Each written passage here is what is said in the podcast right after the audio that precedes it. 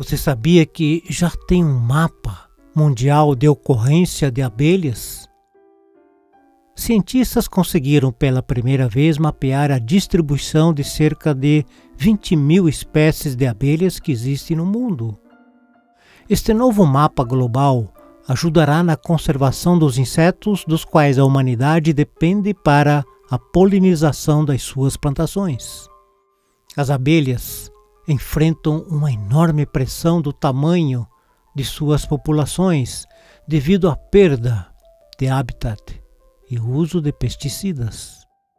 As abelhas fornecem serviços essenciais e gratuitos para nossos ecossistemas e são os principais polinizadores de muitos de nossos alimentos básicos. Este atual mapeamento da ocorrência de abelhas no mundo pode formar a base para trabalhos futuros, permitindo aos cientistas compreender melhor os padrões de riqueza das abelhas e garantir assim que sejam conservadas de maneira efetiva no futuro.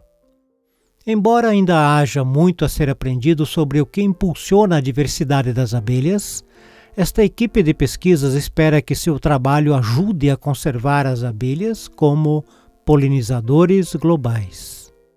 Este mapeamento poderá informar com mais precisão sobre o declínio das abelhas e distinguir melhor as áreas menos adequadas para as abelhas de áreas onde elas deveriam prosperar mas foram reduzidas por ameaças como pesticidas, perda de habitat natural e pastoreio excessivo.